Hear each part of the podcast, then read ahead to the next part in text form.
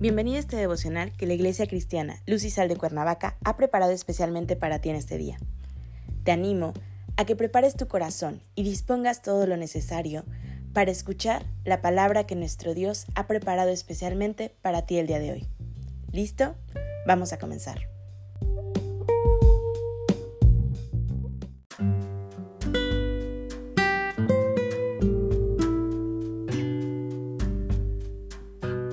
Hola, ¿qué tal? Es un gusto saludarte el día de hoy. Bienvenido, bienvenida.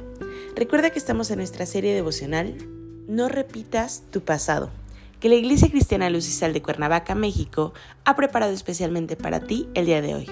Nuestro tema de hoy es Dios no se acuerda de tus pecados. Hoy te voy a pedir que tomes tu Biblia y me acompañes al libro de Hebreos capítulo 10, versículos 16 y 17. La palabra de Dios dice, este es el pacto que haré con ellos después de aquellos días, dice el Señor. Pondré mis leyes en sus corazones y en sus mentes las escribiré. Añade, y nunca más me acordaré de sus pecados y transgresiones.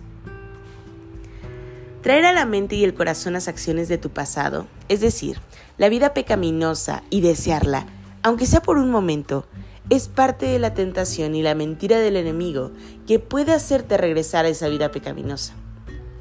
Cuando Dios nos llama a su reino, es para ya no repetir más nuestro pasado. En tu vida anterior, que fue llena de pecado y que vivías en tinieblas, alejado de Dios y eras rebelde, no podías ver que tu actuar era contrario a Dios. De manera que cuando has rendido tu vida a los pies de Cristo, eres parte de su reino, y en ese reino se vive diferente. Se vive en libertad, se vive en la verdad y se vive en luz. En el mundo actuamos conforme nos dicta, con mentira y con malicia. Hacíamos lo que bien nos hacía sentir placer en el corazón y en la carne. Pero ahora Dios nos dice, pondré mis leyes en sus corazones y en sus mentes las escribiré. Dios es un Dios santo que quiere que nos apartemos del pecado, ya que el pecado lo que produce es separación del hombre con Él. El corazón del hombre es muy importante para Dios, ya que realmente ve en él mismo las intenciones con las que nos conducimos por la vida. Leer la palabra de Dios no es tan solo para conocimiento, no es para engrandecer la cultura general, no es para vanidad, mucho menos para vanagloria como aquellos que suelen decir que ya han leído más de una vez en su vida la Biblia. Es para creerla, es para vivirla por fe es para creer que su palabra es verdad. Y si su palabra dice que no se acordará de nuestros pecados, debemos con fe creer que es así. De manera que no tenemos que repetir nuestro pasado pecaminoso. La palabra de Dios que podemos leer en la Biblia es precisamente el pensamiento que Dios tiene para cada uno de sus hijos, sus planes y sus propósitos.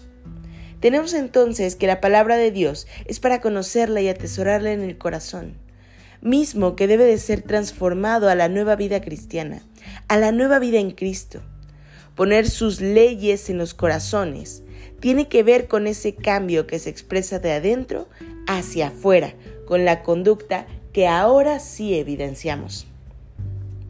Atesorar la palabra de Dios en el corazón es trasladarla al pensamiento, en donde la traeremos a la memoria, obedeciendo la misma para aplicarla en el momento justo que sea necesaria. Es de vital importancia ser obedientes a la palabra de Dios y creer por fe en la misma que al declarar a Jesús como nuestro Señor y Salvador, somos perdonados de pecados. Nuestro texto añade, y nunca más me acordaré de sus pecados y transgresiones. Dios nos ha perdonado, nos ha limpiado de pecado, de manera que Dios no se acuerda de tus pecados. Acompáñame a orar. Padre Celestial, en el nombre de Jesús, te damos gracias, Señor, por tu amor.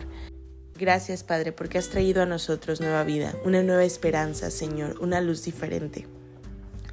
Padre, entregamos nuestro corazón en tus manos. Te pedimos que sea transformado, Señor, conforme a tu propósito y conforme a tu perfecto plan.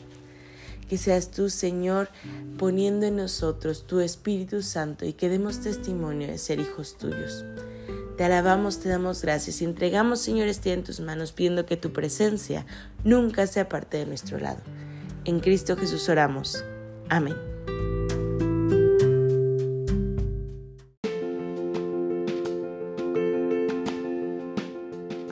Ha sido un placer compartir la palabra contigo el día de hoy. Te animo a que no te pierdas ni un solo devocional de esta serie. Te espero aquí el día de mañana. Y recuerda, conecta con Dios.